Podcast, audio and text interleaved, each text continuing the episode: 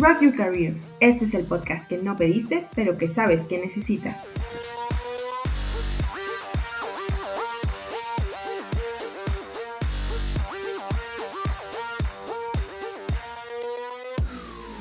¿Qué tal? Bienvenidos a este tu segundo episodio de Rock Your Career. ¿Cómo están todos? El día de hoy traemos un tema muy interesante y adicional traemos un invitado especial que nos va a dar los tips que necesito saber para desmitificar compensaciones. Sam, Felipe, ¿cómo están? Claro que sí, Sara. Hola, Sara. Bien, Sara. Perfecto. Pero, Sara, platícales a nuestros, nuestro auditorio quién es Felipe. Felipe Lara. Felipe Lara es nuestro gerente de compensaciones para Latinoamérica. Y no sé si, Sam, ¿nos quieres apoyar con introducción? No, sí, justamente para eso. Más bien hay que darle espacio a Felipe. ¿Cómo estás, Felipe? Muchas gracias por acompañarnos y platícanos un poco qué haces. Que, dile a todas las personas que están en, Rockwell y las que no están en Rockwell, ¿qué hace un gerente de compensaciones? Hola, Sam. Hola, hola Sara. Por supuesto. Bueno, en primer lugar, gracias por invitarme. Eh, me encanta estar con ustedes y poder compartir un poquito del trabajo que nosotros hacemos dentro del área de compensaciones, dentro de recursos humanos. ¿no? Entonces, Ah, como ustedes ya mencionaron, yo soy gerente de compensaciones para Latinoamérica. un gerente de compensaciones básicamente se encarga de asegurar que la compañía está pagando bien a, su gente, este, pagando bien salarios, pagando bien ah, bonos y, de repente otras prestaciones ahí. Entonces, ah, yo soy encargado de, de manera muy general, así, cuidar de políticas de, dentro de lo que es salario, bonos, bonos de short-term incentive, como se dice mucho en el mercado,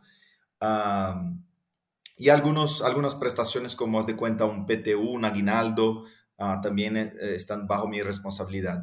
Otra cosa que eh, también un gerente de compensaciones y su área son responsables dentro de una organización es hacer toda la parte de encuestas salariales, ¿no? Y ahí es cuando hacemos ese benchmark contra otras compañías para este, mensurar si estamos pagando dentro de lo que debemos, básicamente.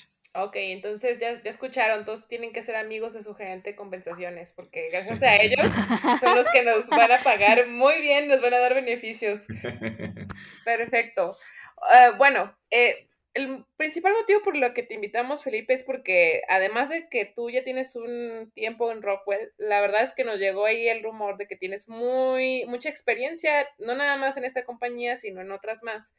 Y bueno, nosotros ya te vemos como un experto en este tema y pues la verdad es que sentimos que hay muchas dudas y como bien se titula el episodio, hay muchos mitos acerca de las compensaciones, ¿no? Porque muchas veces yo no sabía esto y en una plática que tuvimos previa a, este, a grabar este episodio, Felipe nos comentó que hay una diferencia entre beneficio y compensación, ¿no? Entonces, a mí me gustaría que nos, o sea, de manera muy rápida nos pudieras explicar cuál es la diferencia entre estos conceptos. Sí, claro que sí. Ah, bueno, eh, en el mercado se ocupa mucho la expresión total rewards. No, nosotros ocupamos en Rocco, pero también muchas compañías adoptaron ese concepto, ah, que es como si fuera un área bajo recursos humanos que cuida justamente de compensaciones y beneficios, ¿no? Entonces, en nuestra estructura decimos total rewards, ah, que incluye esas dos cosas y, y Dentro de Rockwell, ahí es una regla que puede de repente tener una variación entre una compañía y otra, pero dentro de Rockwell lo que nosotros hacemos es que de manera muy ah, general, lo que tiene que, ver con dinero en la cuenta, ¿no? Entonces, salario, bonos, que es un depósito literal en la cuenta del banco, un PTO, un aguinaldo, eso está dentro de las políticas y es manejado por compensaciones. Ah, lo que tiene que ver con uh, otros, otros beneficios o otras prestaciones que no son necesariamente este, dinero en la cuenta, haz de cuenta un, un, un, vale de despensa, ¿no? O sea, al final del día sí lo vas a eh, em, comprar cosas en un mercado, pero no es dinero, o sea, no, no puedes hacer un, retiro ahí de, de, tu vale de despensa, ¿no? Entonces, vale de despensa, planes de salud, de repente un descuento en un gimnasio, cosas de ese tipo, esas cosas son como bajo la responsabilidad del área de beneficios. Y por supuesto, como todo eh, eh, lo que mencioné de benchmark y encuestas salariales, encuestas de mercado, hacemos todo eso juntos, así que el área de beneficios y de compensaciones siempre están siempre a la mano trabajando ah, para estar alineados, ¿no? Uh, cómo, este, nos posicionamos en el mercado. Entonces trabajamos muy, muy cerca unos de los otros. Pero entonces son dos áreas diferentes, o sea, una se complementa de la otra, pues, porque por lo que entiendo, ¿verdad? Porque no soy yo la experta aquí, pero me interesa mucho en el sentido de cómo llega recursos humanos a, mm, pues, este mm, research como de la gente y decirle, ok, yo te voy a ofrecer como tanto es tu salario, pero también tienes bonos y también tienes, no sé, prestación de coche en el sentido de que sean algunos manager. O sea, mm, ¿cómo llegan a todo eso? Sí, claro. La pregunta es como, ¿cómo llegan a concluir qué es lo que el mercado está demandando, ¿no? O sea, por ejemplo, yo puedo llegar contigo y decirte, oye, ¿sabes qué, Felipe? Yo quiero que me des un beneficio de comer todos los días burritos, porque a mí me encantan los burritos y para mí es un beneficio. O sea, ¿cómo, cómo justificas eso? Y, ¿no? y al final de cuentas, eh, esto, estas decisiones, eh, ¿en dónde recaen? O sea, todo, ¿van directamente con ustedes como gerentes de compensaciones o es una directriz que ya viene de las compañías? Sí, e, es una buena pregunta y realmente ahí yo creo que tenemos bastante oportunidad de desmistificar, ¿no? Eh, porque, ah, bueno, en, primer lugar, si hablamos de salarios que, que, son más, yo diría que son más sencillos porque es simplemente un número, ¿no?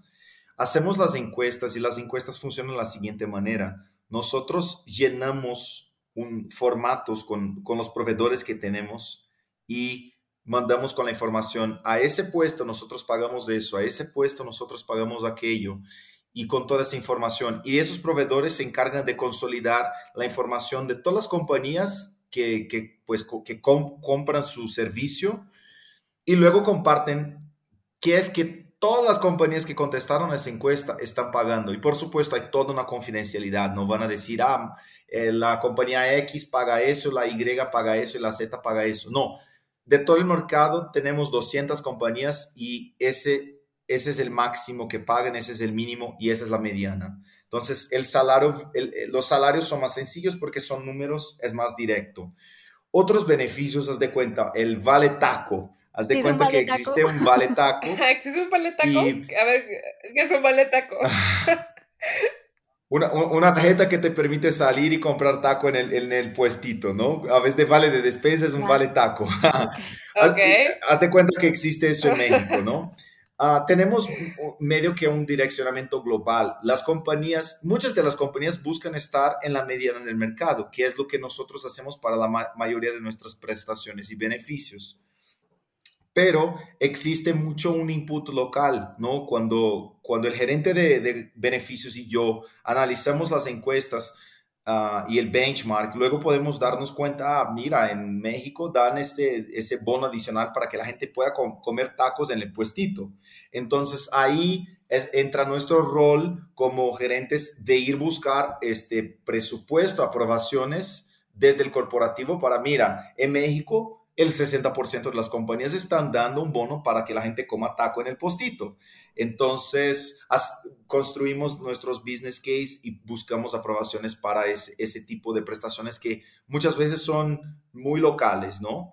Ah, y buscamos estar alineados con el mercado, ¿no? Ah, tanto en salarios y prestaciones como en beneficios, ¿no? Entonces, haz de cuenta, hasta vehículos que ustedes acá mencionaron hace poco, buscamos en, en estas encuestas ver qué niveles de vehículos y a qué niveles de posiciones en cada país son ortogados, ¿no? Para estar ahí competitivos en el mercado, ¿no? Entonces, y siempre vamos acompañando, ¿no? Existe un, un factor muy importante que es prevalencia, prevalencia de mercado, y la prevalencia es simplemente más de 50%, menos de 50% de las, de las compañías. Entonces, haz de cuenta, un Gene Pass es algo que, es, que no todas las compañías tienen. Entonces estamos siempre buscando ver cómo, cómo va ese tema, ¿no? En, las encuestas pueden decir, ah, no, nada más un 30% de, de, las compañías en México tienen Gene Pass, entonces a lo mejor no, no vamos a meter ese beneficio.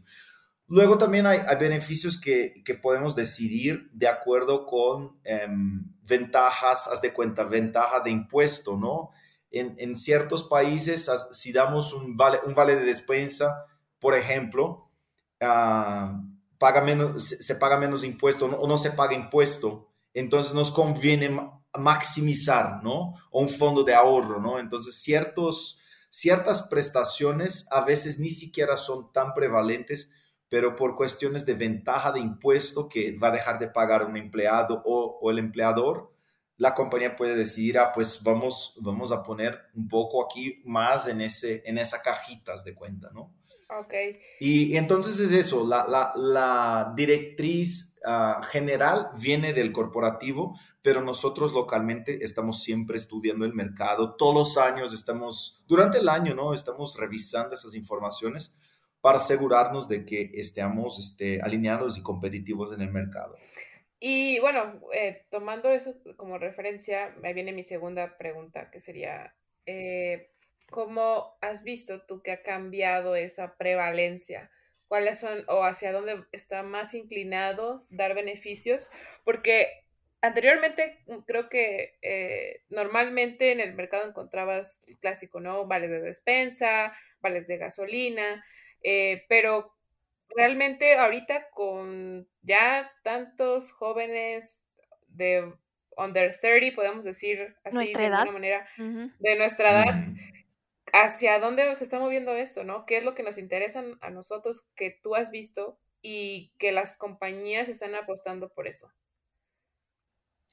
Sí, sí, claro. Sí, hay una evolución constante en, en la forma de pagar a la gente, ¿no? Sea eh, dinero o sea beneficios, porque va cambiando con el cambio generacional. Entonces, si pensamos en la generación más como de baby boomers. Era ah, impensable un gimnasio, un gym pass. O sea, un gym pass era...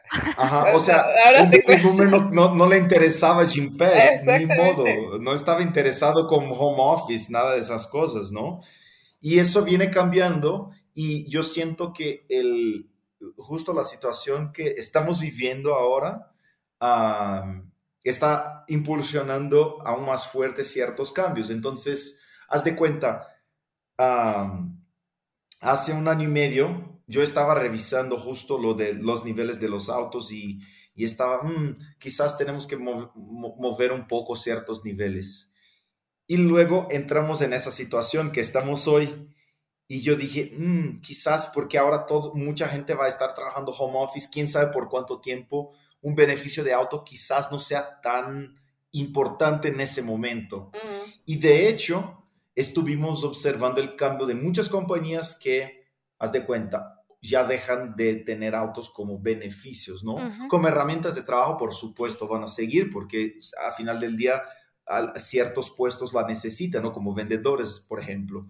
Pero como beneficio luego llegan nuevas generaciones que van a decir, mm, quizás yo, a mí me gustaría tener otras cosas, ¿sabes? Del, del auto, ¿no?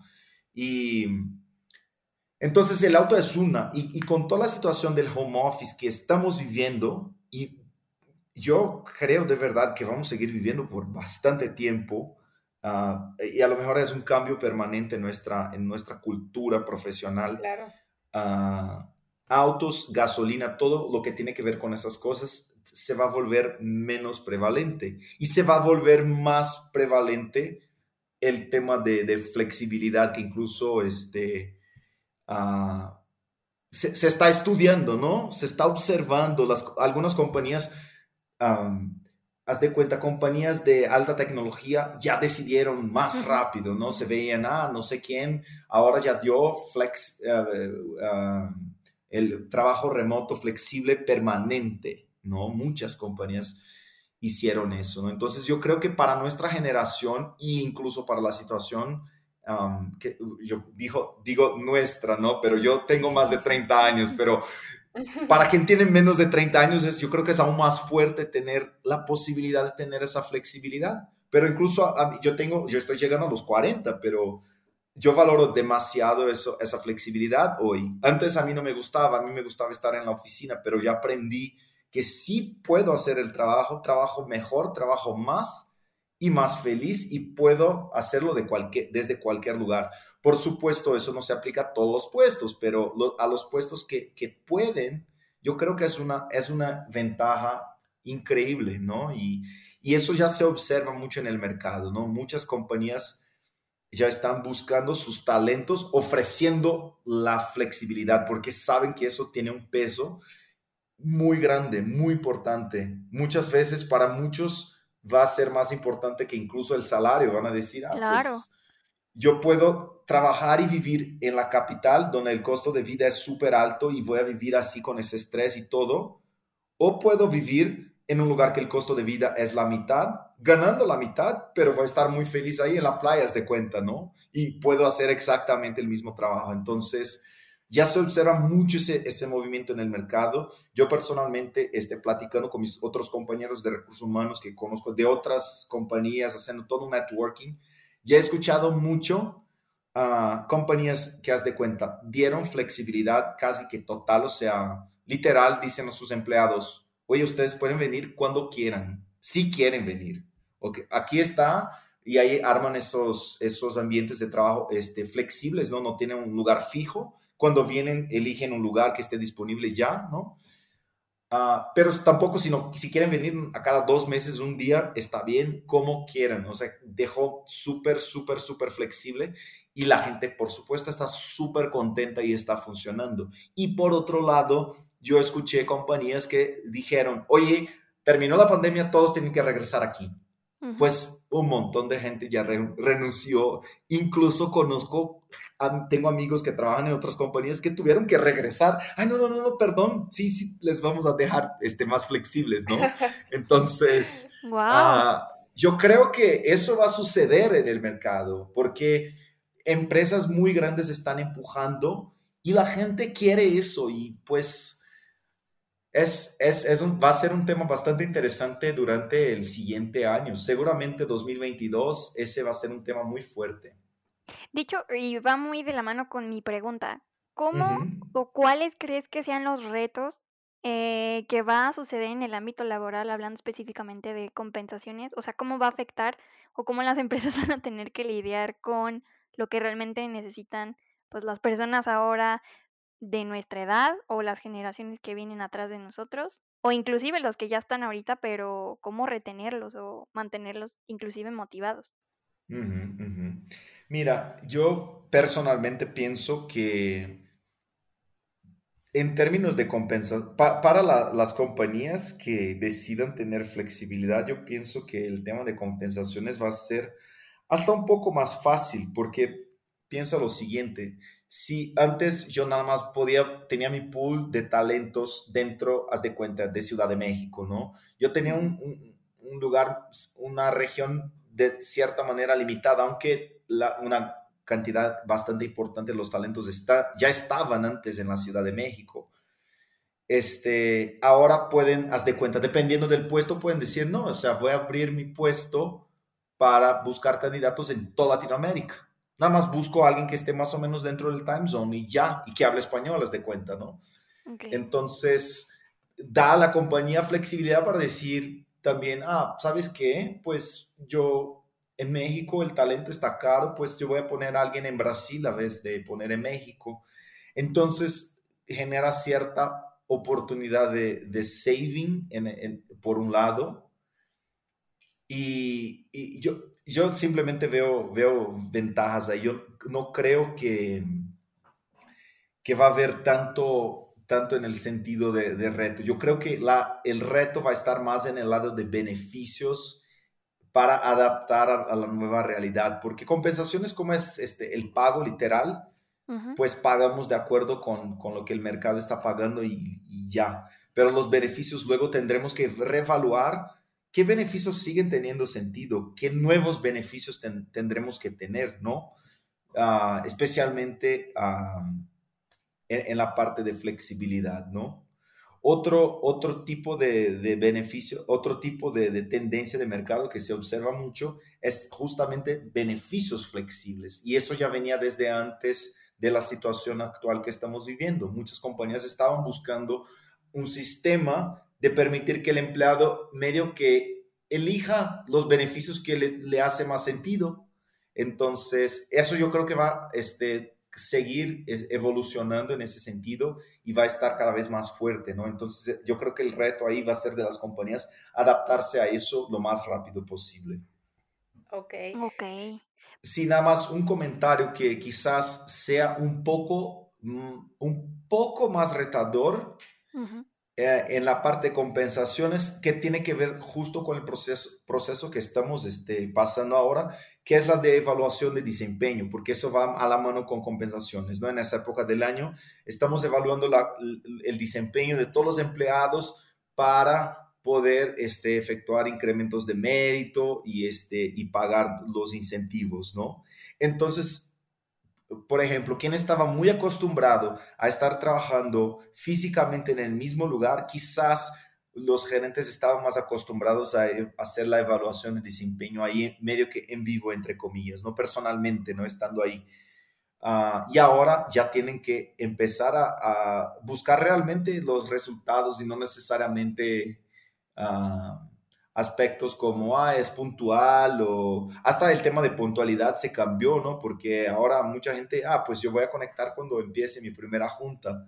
Y puede ser que sea un poco después, un poco antes, pero no, no hace caso, ¿no? Que sea, ah, tengo que estar ahí a las ocho y media, ¿no? Claro. Uh, entonces, yo, uh, la parte de evaluación de desempeño es, es, creo que un reto que ya existía antes para los gerentes que tenían equipo remoto, pero ahora medio que se, se convierte en algo más este, global, ¿no?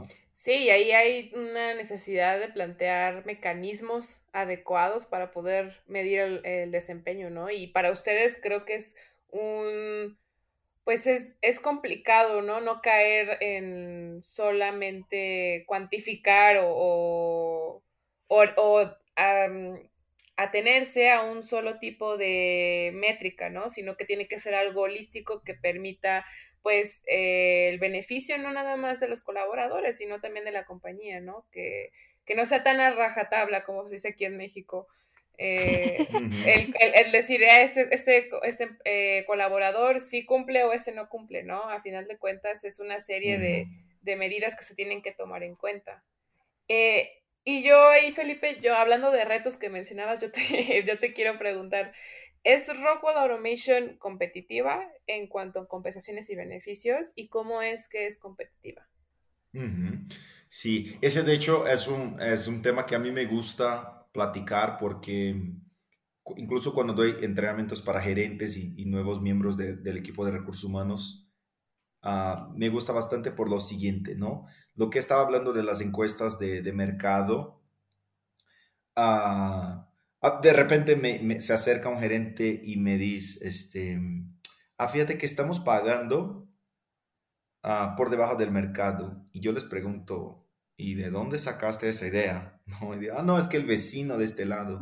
¿Cuál es tu punto yo les digo, tú, tú, sabes de una compañía y ya automáticamente asumes que pagamos por debajo del mercado. Yo tengo información de 200, 300 compañías de repente, ¿no? A nivel nacional, a nivel este, local, dependiendo de, de, cada puesto, podemos hacer una mezcla ahí. Pero lo que voy es que nosotros compramos encuestas salariales, encuestas de benchmark en toda mi experiencia profesional, y yo llevo 20 ah, años en recursos humanos, uh, yo nunca he visto una compañía que compra tantas encuestas como Rockwell. Entonces, no existe una fórmula mágica que nos va a decir, ese es el número para ese, para ese puesto, ese es el salario. Tiene que ser eso, ese es exactamente el, el número correcto. No existe, ¿no? Ahí eh, va un, una parte que es un análisis humana, porque hay encuestas que salen bien completas y podemos confiar bastante en el número, pero luego de repente hay un, puesto que no es tan común en el mercado, consecuentemente no hay tanta información y nosotros ahí nos toca un poco mirar los números, mirar cuántas compañías contestaron eso y, y ver de las otras encuestas diferentes que tenemos para luego llegar al número mira, ese es el número que tiene más sentido para ese puesto en ese local, no en esa planta o en esa oficina. Y entonces nosotros tenemos muchísimas encuestas. Yo nunca he visto. Mi empleador anterior compraba una encuesta y con eso armaba todos los salarios, toda la estructura salarial. Nosotros tenemos como, no sé, solo en Latinoamérica como 10 encuestas. Algunas son muy locales, muy específicas, pero sí tenemos muchísima información. Entonces, lo que voy es que nuestra información es muy buena, porque como no existe el número mágico, una fórmula que ya me da el número y puedo decir, ah, es eso, ah, y tenemos que armar, teniendo varias fuentes de información, se puede crear un buen balance entre todas ellas. Entonces, lo que siempre digo a nuestros gerentes cuando les doy entrenamiento es que nuestros números son muy buenos comparado con, con los de la competencia, porque ellos a lo mejor compran una o dos encuestas y nosotros tenemos información de varias. Entonces, nuestro número sería lo más próximo posible de la realidad de lo que es la mediana. Entonces, la política, la filosofía de Rocco, que es pagar la mediana del mercado, es lo que la mayoría de las compañías hacen. La gran mayoría, todas buscan estar ahí en el medio, ¿no? Y la mediana es, bueno, es diferente de promedio, pero se puede decir que es más o menos similar, pero es el número del medio, literal, o sea, tenemos, ah, no sé, 500 gerentes de, de, finanzas, ¿cuánto gana el que está, si ponemos todos esos sus salarios en orden, cuál es el que está en el medio? Entonces es ese número que agarramos y decimos, ese número es nuestra referencia de mercado. Entonces, nosotros generamos esa eh, referencia de mercado con bastante información Así que puedo decir, en términos de, estar competitivos, estamos competitivos como la mayoría de las compañías, buscando estar ahí en, el medio del mercado. Por supuesto, van a haber unas, ya no voy a decir nombres, pero ya sabemos cuáles son las top 5, no sé, que pagan más. Y esas sí, o sea, tienen, tienen más dinero, tienen más lana, como dicen ustedes, y, este, y, deciden, ah, pues haz de cuenta, yo mi referencia de mercado, y voy a poner 10% encima de ese número. Entonces, sí a las que pagan más, de igual manera hay otras que, ah, ojo, no, no podemos pagar ni siquiera el medio del mercado, vamos a pagar este, un 10% menos, así que medio que se equilibra, ¿no? Entonces sí, hay compañías que pagan, pueden pagar más pero nosotros buscamos pagar lo que el mercado está pagando, ¿no? Ah, de manera muy general. Y tenemos este, todos esos, los, un rango, ¿no? O sea, ese número es la referencia, pero buscamos estar como menos 20 más 20% de ese rango, buscando tener toda la gente dentro de, este, de ese espacio y, y tener todos los beneficios y todas las prestaciones que, que el mercado ofrece, ¿no? Entonces, si de repente empieza, haz de cuenta, ¿no? Recién, recién ah, hubo una ley para tener el, este, el bono de home office, ¿no? De, trabajo remoto, pues lo implementamos para estar ahí junto con el mercado. Aunque no existía información oficial, el gobierno tampoco dijo cuánto se debe pagar. Entonces, las compañías medio que estuvieron calculando ahí, ay, pues cuánto sería necesario para pagar, haz de cuenta, electricidad y internet para que la gente trabaje desde sus casas. A partir del segundo año, cuando ya tengamos eso, seguramente tendremos información de mercado y decir, ah, ahora sí sabemos cuánto el mercado está pagando de eso, ¿no? Pero, pero sí siempre buscamos estar ahí este, actualizados con todo. Entonces yo diría, somos competitivos como el 90% de las compañías de nuestro tamaño son, ¿no? Que buscan estar ahí pagando la mediana. Ok. Solo para aclarar, lo que mencionas, perdón, Sam, es en México, ¿verdad? Porque cambia de diferente país, pues los beneficios que o compensaciones que tendrían que tener los trabajadores.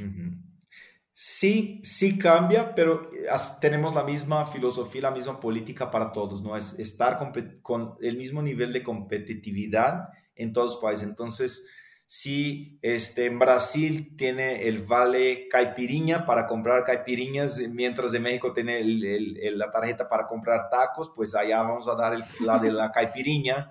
Este, en Argentina el, para comprar alfajor en el puestito y en México lo de taquitos. Entonces buscamos estar este, alineados con, con cada mercado, ¿no? Ok.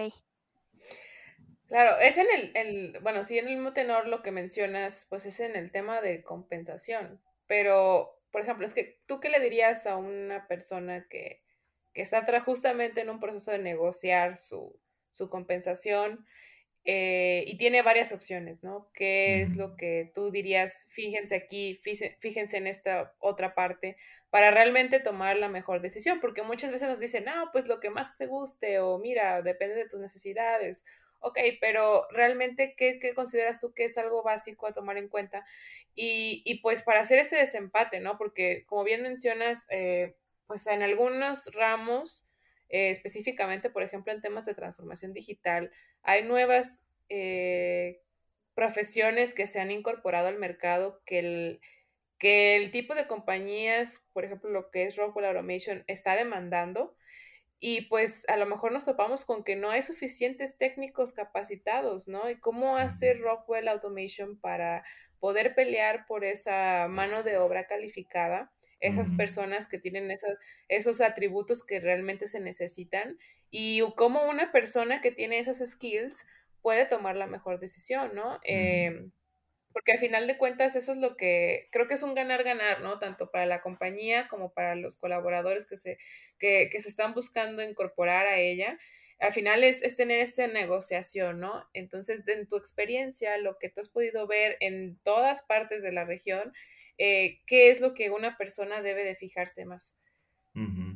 Sí, mira, Ah, e, el, punto que platicas es, es, bastante interesante porque sí tenemos en Rocco muchos de esos puestos, ¿no? Que requieren de repente un, cierto certificado, de repente requieren conocer cierto lenguaje de programación, así algo muy específico. Y lo que, lo que sucede dentro de, de la compañía es que muchas veces en puestos así que son, que existen muy poquitos en el mercado, no tenemos tan buena información, ¿no? O tenemos poca. Y de igual manera, con la poca que tenemos, buscamos eh, estar este, alineado con otros puestos de un nivel parecido. Entonces ahí nos toca un poco la parte creativa. Y en muchas ocasiones acabamos pagando más que el, número que logramos generar del mercado y si estamos dispuestos a pagar, ¿no? Porque ah, hay, casos que... Por la necesidad del negocio, ¿no? Realmente hay muy pocos especialistas a lo mejor y dices, ah, es que me urge. Ajá, exacto. Entonces... no hay información histórica tampoco. Sí, exacto. Entonces, tanto para atraer un nuevo talento cuanto para retener, las organizaciones están dispuestas a pagar más porque no tiene, tan, no tiene tantas opciones, no tiene tanta visibilidad de lo que está pasando en el mercado y entonces sí paga más. Y entonces esos profesionales, ah, desafortunadamente la información no es tan pública, ellos no necesariamente saben cuánto sus peers en, el, en ese mercado ganan. Algunos pueden saber, ¿no? Entonces normalmente ocupan eso para este, buscar incrementos y cosas así. Uh, pero en muchos casos no, no saben. Luego hay, hay, sitios como Glassdoor, por ejemplo, que la gente se mete para, para ver cuánto ganan, pero el Glassdoor es... te iba a preguntar ahí. Ajá. Sí, el, el Glassdoor... el Glassdoor, eh, o sea, es interesante, es, es, algo de referencia, ¿no? Para, para un, un, universo donde no existía nada, para los, los talentos, los candidatos no, no sabían, a menos que conocieran sus peers en otras compañías dependiendo del puesto. No sé, alguien, por ejemplo, un vendedor que está siempre por ahí y, conoce a otros vendedores de otras compañías, puede tener algo de referencia, pero gente que está en la oficina todo el tiempo más difícilmente conoce a sus peers, ¿no? Entonces, se ocupan de herramientas como el Glassdoor, pero el, el, único punto que hay que tener cuidado con Glassdoor, a mí me parece bien, la idea me parece increíble, pero el Glassdoor es como, es más o menos equivalente a un Wikipedia, ¿saben? O sea, ¿quién, ¿quién llenó la información? ¿Quién llenó? ¿Cómo llenó esa información ahí, no? Yo voy a confiar lo que está ahí. Ok, puedo confiar y sé que, por ejemplo, los chavos que están estudiando hoy de repente buscan cosas, ya buscan cosas en Wikipedia y ponen, hay, hay escuelas que aceptan, otras no aceptan, ¿no? Porque de repente la fuente es buena, de repente no. Entonces el Glassdoor es llenado por los, las personas, ¿no? Diferente las encuestas salariales que a la información generada por las compañías, ¿no? Entonces tiene un nivel ahí de seriedad un poco más alto, porque sí les, les interesa a las compañías tener la información real, verdadera, ¿no? Y en el Glassdoor de repente puede haber un poco algo de manipulación ahí, quién sabe qué. Pero pues es algo de referencia. Yo creo que pueden empezar por ahí, pero no que no confíen ciegamente en esa, en esa información. Ah, y, las personas que, que, están activamente buscan empleo o que están... Uh, hay gente que yo, yo tengo compañeros incluso de recursos humanos que yo voy a participar de ese proceso ah, selectivo nada más para, para ver qué onda. O sea, no, van, no quieren necesariamente cambiar de empleo, pero lo hacen para conocer y ver que, cómo están otros candidatos, cómo están ellos mismos, si podrían avanzar, si necesitaran, y conocer beneficios, ¿no? Entonces, conocer cuánto pagan, todas esas cosas, ¿no? muchos entran en ese juego y acaban por fin cambiando de empleo, ¿no? Acaban encontrando algo, ay, sí me interesa eso, entonces voy. Pero también es, es una manera de, de, tener algo de referencia ahí, ¿no? Uh, pero sí, realmente una vez estando dentro de la compañía, la gente platica entre, entre ellas, ¿no? Y saben cuánto más o menos cada quien gana. Entonces, por, por ahí va, ¿no? La, la verdad es que a las compañías sería muy fácil si nada supiera el salario de nadie, porque así podrían pagar lo que, lo que les antojara, pero la verdad es que las personas hablan entre ellas, tienen una idea, ah, hay compañías que dan un poco más de flexibilidad, de, perdón, de, transparencia, de visibilidad, ¿no? Entonces, haz de cuenta, esas referencias de mercado luego las ponen disponibles, públicas para sus empleados, ¿no? Ah, es, es, un reto también, pero yo creo que es una tendencia y nosotros todavía no hacemos, nada más gerentes. Gerentes pueden ver la referencia de, mercado de sus empleados para poder hacer recomendaciones y todo eso, de sus reportes directos, pero no ven los de ellos mismos. Entonces hay compañías que ya tienen, ya abren esa información a todos, ¿no? Entonces, ojalá un día podamos llegar a ese punto. Yo creo que sí hay una, hay una tendencia y, y, está padre, ¿no? Porque ahí las personas que trabajan en compañías que tienen esa, esa transparencia ya saben más o menos comparado con el mercado cuánto están ganando y, y saben que pueden luchar para ganar más y, y, así van, ¿no? Ok. Claro. Y bueno, yo última pregunta. ¿Qué es lo que ves tú, además de esto que estamos platicando de tendencias, eh, hacia dónde van las profesiones? Ah, porque muchas veces dicen, es que em, las tecnologías de la información son el futuro. Yo no creo que sean el futuro, yo creo que ya son en la, en la hora. Eh, ¿Qué puedes ver tú que, que se vea? Eh, ¿Qué es lo que estamos buscando los jóvenes? ¿Cómo lo estamos negociando? ¿Ves que somos más difíciles de... somos mejores negociadores que nuestras generaciones antecesoras? ¿O, o qué, cuál es tu impresión? ¿A dónde vamos? Ok. Sí, yo tengo eh, ah, opiniones personales muy fuertes alrededor de eso, ah, más allá de, la, de lo que ya se platica. Entonces, lo que se platica es que en, ah, en unos 20 años, el 80% de, las, de, los, de los empleos que existen hoy ya no van a existir. Y por supuesto, eso no, no, es tal cual, ¿no? O sea, no es que no van a existir por completo, es que van a ser muy diferentes. Y sí se puede creer en eso, ¿no? O sea, ah, así que necesitamos mantenernos actualizados porque van cambiando tecnologías, van, van cambiando herramientas en todas las áreas y tenemos que estar corriendo para siempre conocer, ¿no? Y, poder estar actualizados en el mercado y tener nuestros empleos. Uh, yo, de manera muy personal, creo que va, va a existir en los, en los próximos años y es un mercado que ya ah, estadísticamente crece muchísimo, es todo el mercado de entretenimiento. Y para mí la lógica es la siguiente. Ah, ah, nosotros en algún momento de nuestra historia necesitamos hacer muchísimo esfuerzo para producir lo básico. Producir qué? Comida, casas, cosas más básicas para vivir. Hoy tenemos tanta tecnología que hace que tenemos tantos ah, robots, tanta automatización que ya hace casi todo ese trabajo que antes era muy manual automáticamente. Así que nos sobra tiempo. ¿Qué hacemos con el tiempo que nos... Y, otro punto importante, el precio de las cosas, porque si piensan, si pensamos en nuestros abuelitos, ¿cuánto ellos gastaban con entretenimiento cuando tenían nuestra edad? ¿Cuánto nuestros papás gastaban con entretenimiento? ¿Cuánto nosotros gastamos? ¿Cuánto los chavitos de centennials hoy gastan? Eh, tanto en tiempo cuanto en, en dinero, ¿no? Entonces, si yo pienso en mis abuelitos, ¿qué era su entretenimiento? Ah, pues, no sé, iban a Ir a bailar. Bailar, jugar cartitas, viajaban una vez al año en auto a la playa. Em, ¿Y, el, y, hoy, el alcohol. Ajá. El alcohol. Vamos al cine a cada seis meses. ¿Y hoy qué hacemos? Tenemos tres streamings en nuestra casa. tenemos dos videojuegos. Viajamos a cada mes.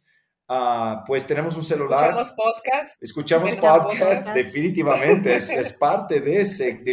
Vamos a parques, vamos a Disney, vamos, hacemos viajes internacionales. Así que aumentó mucho lo que se lo que se consume de entretenimiento. Y yo estoy seguro que va a seguir aumentando. Ya eh, la industria del entretenimiento ya es la tercera más grande. Solo pierde para la de, automovilística y la de, la de comida. Comida siempre va a estar ahí porque necesitamos comer. Pero yo siento incluso que en algún momento puede pasar la automovilística y ser la segunda más grande.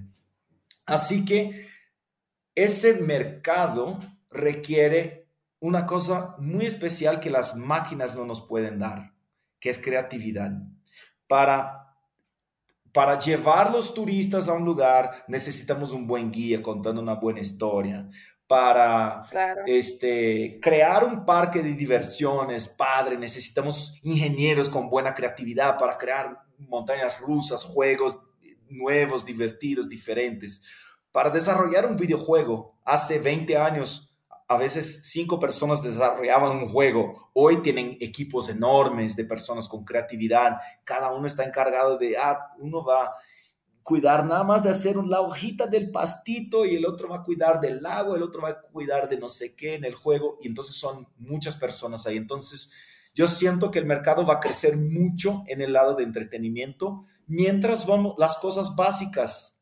Tenemos robots que, que hacen por nosotros eso yo creo que va a quedar cada vez, cada vez, cada vez más fuerte y mucha gente automáticamente se va migrando para esa industria porque va necesitando, necesitando cada vez más gente y, y, los consumidores van consumiendo cada vez más de eso, sea a través de una tableta, sea a través de viajes, sea a través de voy al teatro, voy al cine. En el tiempo de nuestro, nuestro, nuestros abuelos, salía una película en el cine a cada dos meses, si era sin color, sin sonido, ¿no? ¿Quién sabe?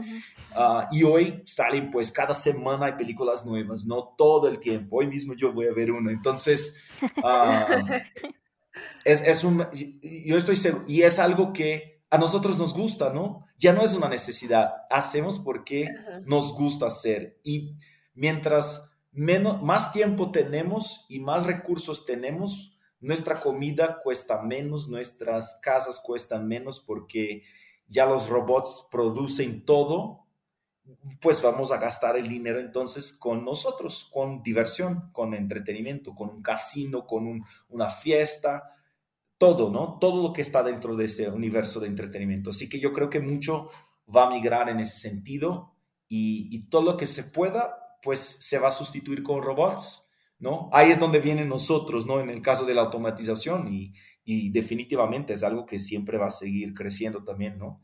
Exacto. Larga vida Rockwell Automation.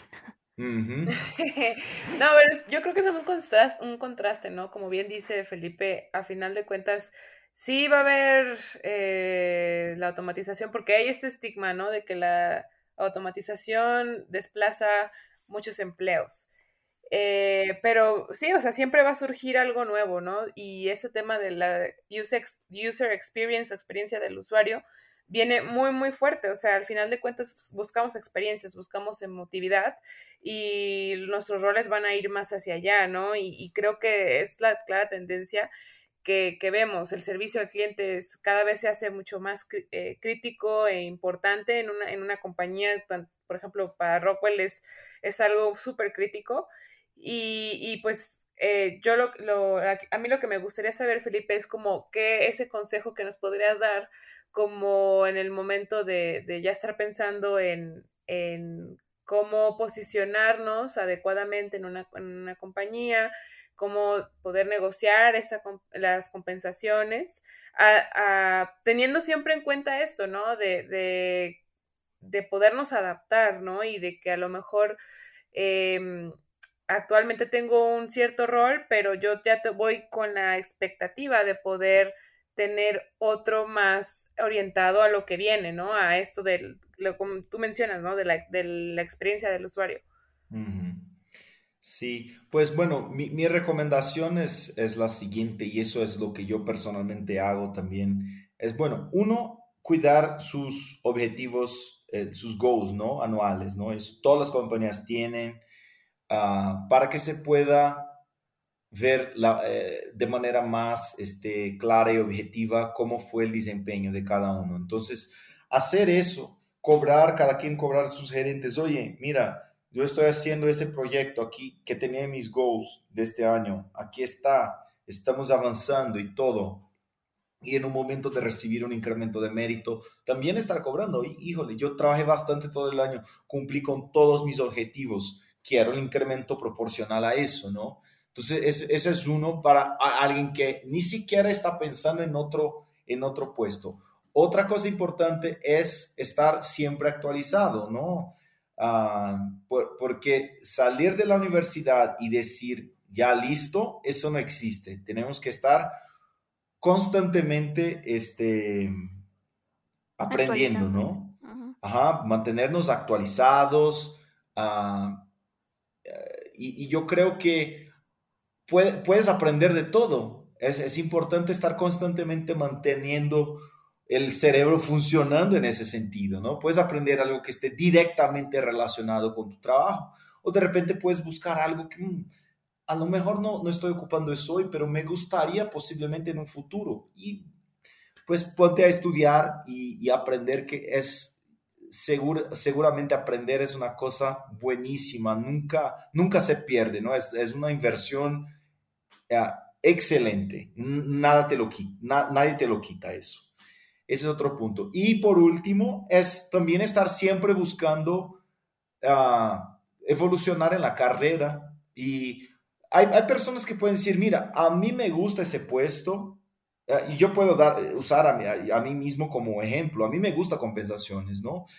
Y incluso me gusta más compensaciones que otras áreas de, recursos humanos. Sí podría trabajar en otras áreas, posiblemente. Quizás hasta sería buen profesional, pero a mí me gusta muchísimo compensaciones. Entonces yo tengo ganas de seguir en el área de compensaciones, pero busco entonces tener un crecimiento lateral, aprendiendo de otras, de otras regiones, de otras cosas que hacen otras compañías, cosas así y estar buscando dentro de ese universo de cosas que te gustan, oportunidades dentro de la compañía, ¿no? Entonces, estar ahí al tanto de qué puestos están disponibles, siempre tener una, una plática directa, abierta, transparente con, con, ah, con sus gerentes, ah, diciendo qué les gusta hacer, qué más les gusta hacer, qué les gustaría hacer, que a lo mejor no hacen hoy, pero les gustaría en un futuro tener oportunidad y seguramente la mayoría de los gerentes este, van a ayudar, ¿no? Ah, es, parte del rol de un, de un, gerente ayudar a que la gente llegue a sus objetivos profesionales, ¿no? Entonces, uh, esos son, son mis, este, mis advices, mis tips ahí. Ok. Pues, híjole, la verdad es que fue una plática bastante interesante. Eh, hay muchísima información eh, como bien ya lo dijo Felipe, aprender haciendo y nunca dejar de aprender porque eso te va a llevar al siguiente nivel o a descubrir nuevas cosas que probablemente ahorita no sabes, pero pues si no lo intentas nunca lo sabrás. Entonces, bueno, no sé, Sam, Felipe, si quieren agregar algo más, a mí la verdad me parece que es bastante información la que tenemos, muy ad hoc al tema. ¿Algo que le quieran decir a la audiencia? Sí, pues ya desmistificamos las compensaciones, ¿no? Bueno, se cumplió el objetivo del, del episodio. A mí al principio era Em, muy yo- complicado el nombre. Sí, sí, está complicada la palabra. Pero yo, yo quiero darle las gracias a Felipe porque, no, definitivamente 20 años, como dice él, en, en, esa, en esta pequeñísima parte de lo que es recursos humanos, es, no, pues ya tienes todo el expertise detrás de ti. Y, y la verdad yo me quedo con, con, lo que dice Felipe de que a final de cuentas eh, es un ganar-ganar, ¿no? Es un ganar para las compañías, un ganar para nosotros como colaboradores de ellas. Y, y sí, o sea, creo que es muy importante tener, saber que existen estos mecanismos como lo es Total Rewards, entender que cada compañía tiene una, un espacio destinado para revisar estos temas y que pues realmente están siempre buscando cómo mejorar, ¿no? Que es qué se puede hacer para que nosotros estemos en la compañía y sigamos estando cómodos, ¿no? Y, y, felices a final de cuentas, ¿no? Que es algo que, que siempre debemos de estar buscando. Eh, no sé, Felipe, si tú quieres agregar algo más para despedirnos. No, este es, un tema que me gusta hablar, así que les agradezco mucho por invitarme. A los que nos escuchen, uh, siempre, bueno, los que nos escuchen y, son de Rocco, pues búsquenme, con mucho gusto yo les puedo platicar más de, más detalles. A mí me gusta enseñar, yo creo que es, es muy gratificante enseñar a la gente cosas nuevas. Entonces, muchas gracias por tenerme y pues suerte en los siguientes podcasts. Si algún día quieren hacer un, un parte 2, estoy a total Seguro, disposición sí. de ustedes. Sí, estás, yo creo que sí vamos a hacer un segundo, una segunda parte, pero a, tal vez de algún tema que, que, se derive de los comentarios que todos nuestros escuchas nos van a hacer en las redes sociales, que estamos disponibles para saber qué les pareció el show, qué, qué dudas les quedaron, qué comentarios tienen y a partir de eso podemos armar un nuevo episodio para que Felipe nos acompañe y nos pueda resolver todas esas dudas que todos tengan. Muchísimas gracias a todos, gracias a Sara por acompañarme en este episodio más. Ya sí. en el próximo viene David. Pero sí, muchísimas gracias a todos. Vienen más, no se pierdan el siguiente episodio, va a estar muy bueno también. Tendremos un, tendremos un invitado bastante interesante para todos estos temas de actualidad. Muchísimas gracias y nos vemos en la siguiente emisión. Recuerden buscarnos en Spotify como Rock Your Career. Gracias.